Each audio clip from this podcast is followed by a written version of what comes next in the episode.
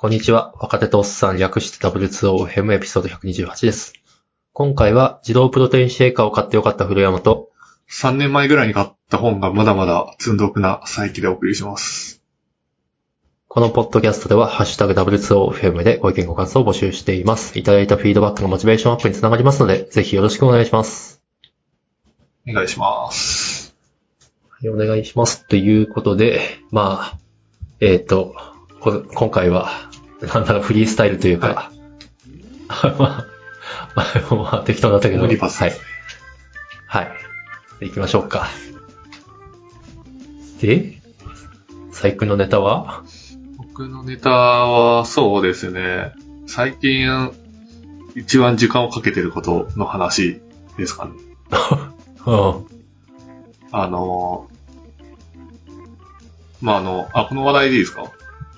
いいです、もちろんもちろん。最近は、あの、高校の勉強をしてまして、すごいな。あの、まあ、特になんか何かを受けるとかじゃないんですけど、普通に楽しいからやってるっていう感じです。ほう。聞きたい。あの、今、あれなんですね、高校の授業が、普通にそのまま無料で見れるサービスがあって、サービスっていうか、なんて言うんだろう。なんか今、え？そのネットで、あの、その中高の授業の、を見れるサービスとして、あの、リクルートがやってる、あの、スタディアプリ、スタディサプリっていう、あの、有料のやつと、あと、家庭教師のトライっていう会社がやってる、トライットっていうサービスの多分、今二つが、あの、派遣を持ってて、で、トライス、タディサプリは使っております。あ使ってるんです。あ、英語で、まあまあそう。イエス。でトライットの方は完全に全部無料で、えーで、クオリティ的にはなんかそんなに変わらないっぽいんで、スタディサプリ。マジで？え、俺スタディサプリの英語に年間3万払ってるよ。あそうなんです。まあ、え、それ、まあまあ、はい。ちょっとクオリティのところはちょっとわかんないです。どっちも使ったわけで。あー、でもそれはじゃあちょっと検証してみますわ。で普通になんか授業受けてるみたいな感じで動画がへー。見れるんで、え、待って待って、それどうやって収益化してるの？どうやってるんですかねあ、それ興味持ったら、うちに入学、入校してくださいみたいうな。ん。っていうことですよね、多分。なんかインターネットで稼ぐっていうよりは、その広げてってかいう。稼げるのに、稼げるのに。まあまあごめんなさい、脱線しました。で、そこ、その授業を受けて、で、あの、なんていうか、あの、勉強してるっていう感じですね。科目は何をやってる感じですか？科目はですね、最近は世界史ですね。世界史すごい楽しいですね。え、どの辺？って聞いてわかるかだあ、けど。まあでもまだ最初の方なんですが、あの、紀元前のあたりから、まあ、紀元、その紀元前、紀元後っていうんですかね。うん。前から、紀元前数千年から、まあ、1世紀2世紀ぐらい。えっと、もう完全に分かってないで言うんだけど、ギリシャとか、その辺の、そうですね。歴史だからメソポタミア文明とか、あエジプトとあ、なるか、ほど。そう。そなんか、その、結構断片的に、あの、まあなんか歴史の本とかは結構好きで、まあまあなんかちょこちょこ読んではいるんですけど、なんか全部はい点として、こう、しかなくて、繋がらん、まあわかる。知識として繋がってない、知識っていうか、その、体系として、なんか全然、こう、自分の中に、あの、組み立てられてないなっていう感じがうん。あって、で、今、その、なんていうか、授業受けるとめっちゃわかりやすくて、それがなんかすごい、あの、繋がる感じがして楽しいっていう感じですね。なんか自分でこう表とか作って、あの、なんか同じ地域でもすごいなんか、千、なんか500年とか1000年ごとに、あの、はい覇権を握るその民族とか変わ変わったりして、うん。そこがすごいごごっちゃにななってるんですよね、自分。うん、わかるわかる。っていうのをこう、なんか、まとめて、そこら辺もすごいなんか丁寧に解説してくれるんで、なんか高校ってすごいなっていう。こんなに高校の授業って分かりやすかったっけなっていう。えー、えー、そんなこと聞くと、なんか、俺も習いたくなっちゃう。あ、でも、ちょ、ちょっとあの、反論的なことしますね。はいあの、えっと、授業、歴史の授業って確かにな今今日は楽しいのかもしれないけれど、あの、今、なんか、点でしかなかったものが繋がる的な話があったじゃないですか。でも、なんか、私の認識だと、なんか、点、点しか説明してくれないうん。例えば、あの、三、あの、超有名な中国の三国志時代も、教科書だとなんか、産業みたいな。うん。だからもう、なんか、その、たった産業に分厚いものが詰め込まれてるんだけど、産業しかないんで残らないっていうのが、すごい連続して書かれてて、だからこそわからないみたいな、認識なんだけど、そうでもない。ああ、でもなんかつながりを説明してくれますね。あ教科書をこうなぞっていくってよりは、なんかこう図を使ったりとか、あの、地図の上で、こうなんか、丁寧に説明してくれたりとか。だからなんか、なんて言うんだろう。なんか授業っていうのともちょっと違うかもしれないですね。なんか、言い方が難しいですが。あ多分それは俺も受けてみろ、なんですよね、きっと。なんか、えっと、多分大多数の人にとって授業って、ある意味トラウうマん。なところがあると思うんですよ。なんか、眠い、わかんねえ、みたいな。まあ、ぶっちゃけ私もそうなんだけど、今受けると違うのかな。そう、なんか、なんか興味を持てる、持ってるかどうかっていう多分、ところと、あとややっぱなんかわかりやすいですね。なんか、わかりやすく作ってるからだと思うんですけど、あすごいなんか、わかりやすくて、それも楽しいっていう感じです。あ、なるほど。えっと、トライ、トライでしたっけ？ Try IT っていうやつ。うん。多分、その塾でも、すごい人気講師の方が、のが使われている？うん、そうなんですかね。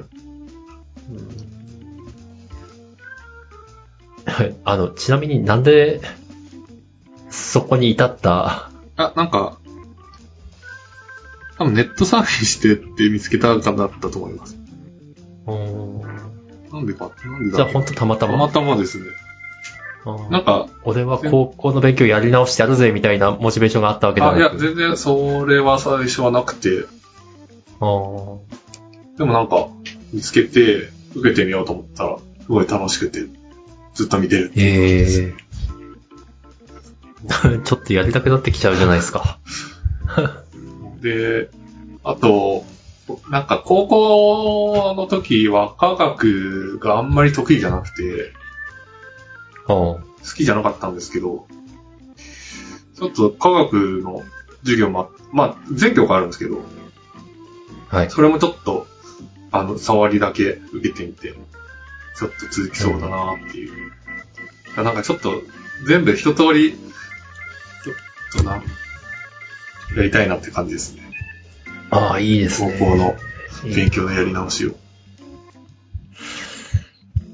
ああ。あの、なんというか、私告白しますと、あの、なんでしょうね、中学までは勉強楽勝だと思ってたんですよ。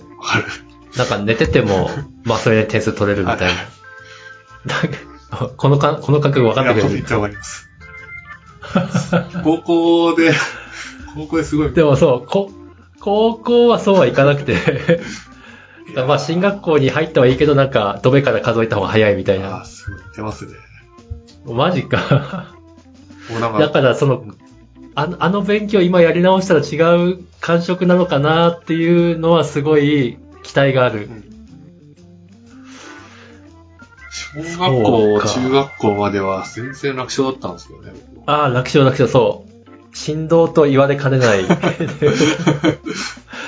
あれですよ、本当子供の頃は、あの、なんたらが二十歳過ぎればただの人、二十歳じゃないな、高校入ったらただの人が。早いですね。早い早い、だいぶ早かった。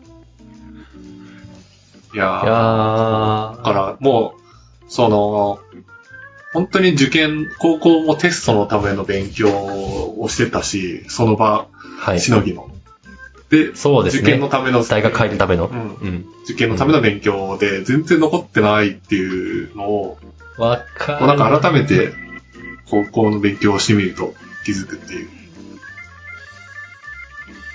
ああ、なんか、えっと、そういう、今改めて中学とか高校の勉強をし直してみたら、あの、めっちゃ親切でわかりやすいみたいな話を、ちょっとネットで見たりするんですけど、それを佐伯くんの口から聞くと、なんか説得力が違う。なんか授業形式っていうのも、で見れるっていうのも大きいかもしれないですね。教科書、ああ、まあなんか教科書的なのもも買ってはいるんですけど、あ、買ってるんだ。それはもう結構ずっと持ってて、高校の世界史みたいな、当時の。お、すごい。え、なん、なんで？あ、それはなんか普通に、あの、ちょっと、まあ、だからもともとそういうのが気持ちがあったのかもしれないですね。ああ、だけどなるほど。なんかあんまりこう、世界史って、あの、覚えることが多いじゃないですか。多い。世界史選択でした。あのだ、からわかります。単語をまず覚えなきゃいけない。で、その上で、うん。なんかその時系列で、いろいろ関係性を見ていかなきゃいけないとかで。本当ほにゃらら運勢とか全部同じでわかんねえよ、みたいな。すごい思ってた。だからなんか飽きちゃうんですよね、読んでて。うん。だけどまあ、授業、その、なんか動画で授業を受けることで、すごいなんか飽きちゃうっていうのもなかなかならないし、あの、うん本当にこれ言ってること本当かなと思ったら、その教科書を見て、あの、なんか、まあ正しいんだろうな、みたいな。ななんかいや、教科書を見ながら授業を受けてるっていう。で 普通に勉強してます。なんか、そう、普通だと思った。ただその普通を全く強制されていない最近がやってるっていうのがすごい新鮮な。全然ツイッターとかややるより、ツイッターとかハテナとかやるより全然有意義ですね、自分の。時間の使い方として。有意義というパワーワード。いいそれは、いいですね。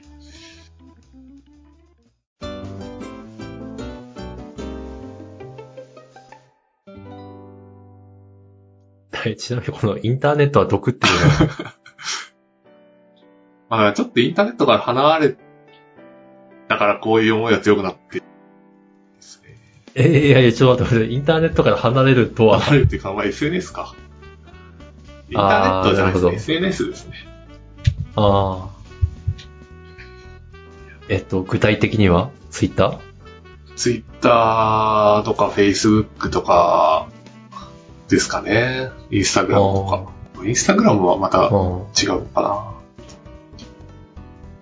いやー、なんか、なんか世の中にとって SNS っていいいいのかなっていうのがちょっと、僕は疑問に思ってるんですよね。その心は。うーん。なんかでも、ちょっとせ難しい、難しいですが、言語化するのが。うん。うん。なんですかね、なんか。あの、これだからインターネット、SNS が毒っていうより、SNS を使う人間がダメっていう話になっちゃうんですかね。えっ、と、割とわからんでもない。だから、ダメな人間、あ人間っていうのがそもそも、なんか、そんないいものではなくて、で、なんかそそう、こまで言っちゃう。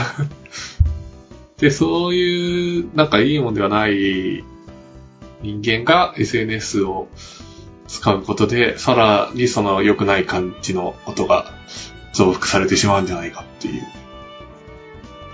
なかなか過激な。なるほど。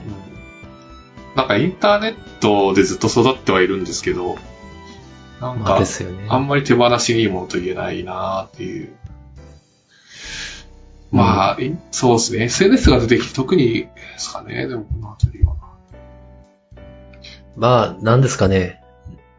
我々は、とにかくコミュニケーションしなくちゃいけなくて、コミュニケーションの手段によって、えっと、まあ、どんな手段によっても、えっと、声が大きい人っていうのはいて、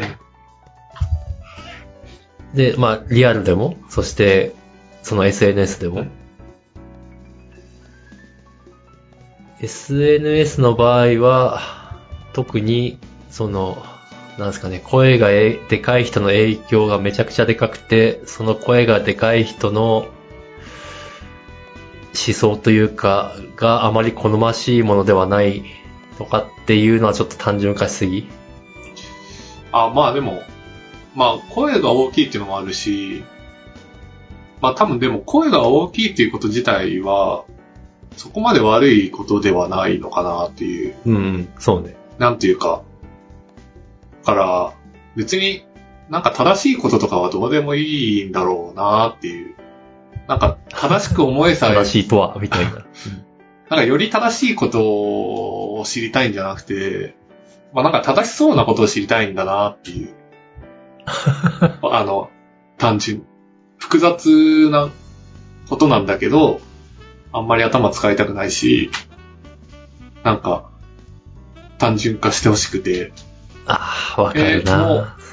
なんか、正しそうなことを、正し、自分を正しい位置に置きたいから、なんというか、なんかいろんなことについて断言してるというか、あの、まあだからインフルエンサー的なのが本当クソだなと思うんですけど、僕は。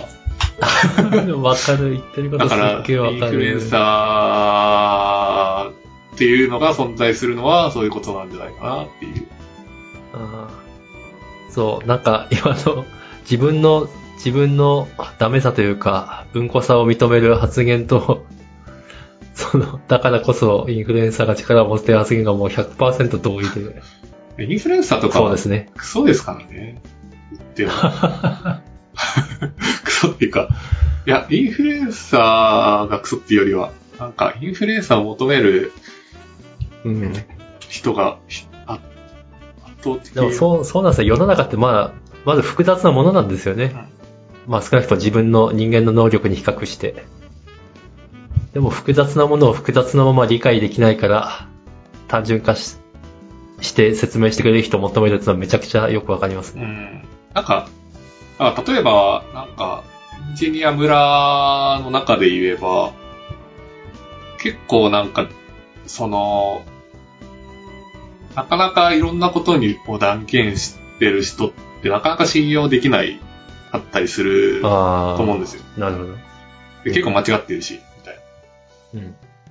で、割とだから、いろんなこと知れば知るほど、なかなか断言、きっぱりものを言えなくなる傾向っていうのは割とどこでもあるじゃないですか。そうね、そうね。だけど、例えばじゃあ、なんだろうな。医療とかについては、全然もう本当知らない。専門的なこと全然僕は知らないんですが、ツイッターとか見てて、医療関係者的な人が、すごいなんか、あの、なんだろうな、それっぽいことを断言してたら多分僕信じちゃうんですよ。わからないから。わかる。みたいなことがいろんなところで起きててクソだなっていう。ああ、そうね。まあ、これ言うとあの、ちょっと敵を増やすかもしれないですけど、あの、政治家を叩くとかあるじゃないですか。うん。まあ、大体ダメなこと言ってるからなんですけど、でも、割とそれどうよと思っていて、なぜならば、なんだろうな、政治家は、その支持基盤を、に利益をもたらすための活動を基本的にはしていて、で、なんだろうな、支持基盤はいろんな、それこそ利益が対立するうん。人たちも含まれているんで、利益が対立する人たちの利益をカバーしようと思えば、そりゃ矛盾するような発言とか起きるよなとか思うけれど、我々から見ればアホか、うん。アホかって見えてしまう。でもそれをアホかって言っちゃう人見ると、うーん、どうなんだろうなって思ってしまう。そんな世の中単純じゃないのはあなたも分かってるでしょ？でもアホって言っちゃうんだみたいな。んはい、ごめんなさい。いや、なんか政治家で言うと、あまあだから、まあ、政治家が専門家みたいに、こうなんか、なんとかの可能性があるみたいな言い方をしないのは、だまあそう、きっぱり言った方が、なんかあの、なんだろうな、なんか信念があるとか、芯があるとか、思う人が多いか彼らはらタレント業ですからね。っていうなんか構造があるじゃないですか。うん。うん。なんかもう、で、まあだから、なんかインフルエンサーがいて、なんかそんな大し、な、なんだろうな。あんまり、その、なんか例えば YouTuber とかだったらまあいいと思うんですけど、はい。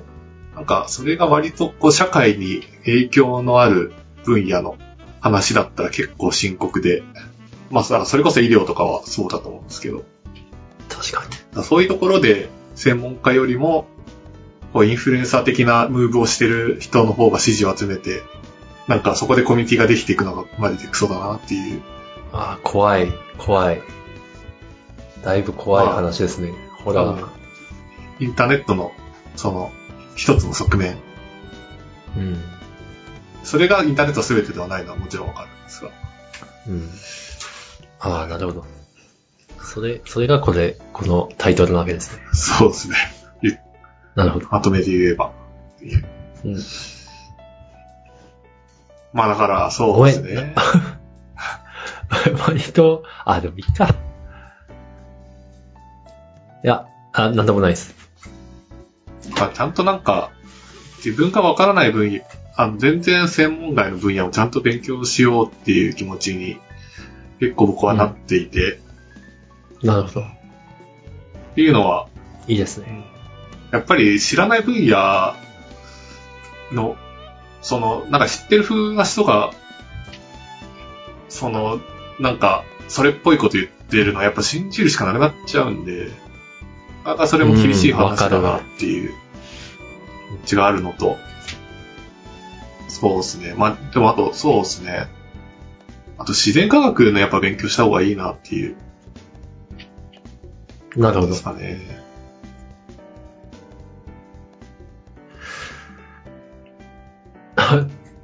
例えば？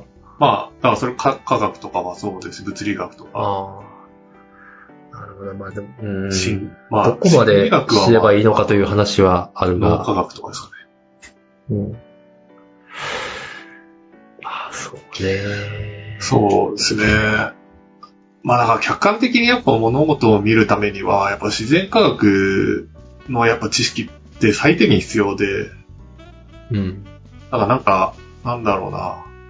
なんかさっきのこう、ただ、正しい、より正しいことを知りたいんじゃなくて、正しいと思い込みたいっていう、自分を正しい位置に行きたいっていうのはやっぱり、なんか、なんだろうな。やっぱよくわからないっていう不安があるからで、うん。そこをやっぱり埋めてくれるものが溢れすぎてるんですよね。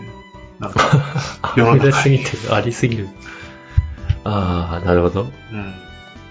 だからなんか余計不安がこう大きくなるし、そこにつ、なんか、どんどん沼に入っていってしまうっていうなんか地獄への道が舗装されているし。あ、それは溢れすぎてるとはいえ、それが、なんだろうな。自分の不安をちゃんと消してくれていない。そう。まあだから不安を消して、た、消す、なんかその、なんだろうな、具体的に言うと、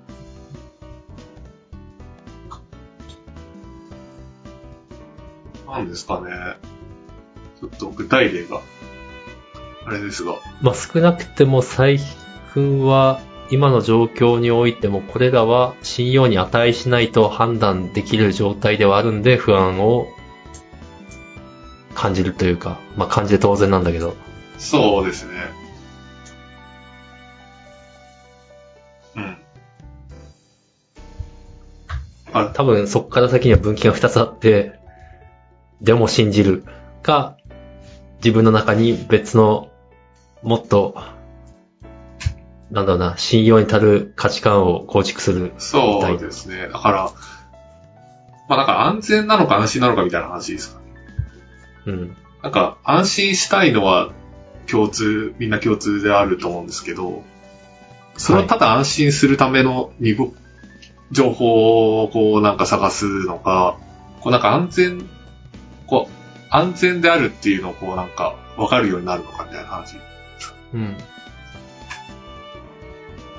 安心を得ようとしすることを、なんかする過程で、その安全かどうかを客観的に見れるようになってないと、なんか安心を売ってる人の商品を買っちゃうみたいな話ですかね。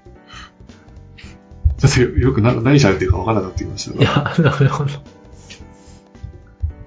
まあ、そういうものに飛び込まないためには自然科学のうん。知識が必要と。そうですね。まあ、最低限必要なんじゃないかなっていう。うん。なるほどなで。すかね。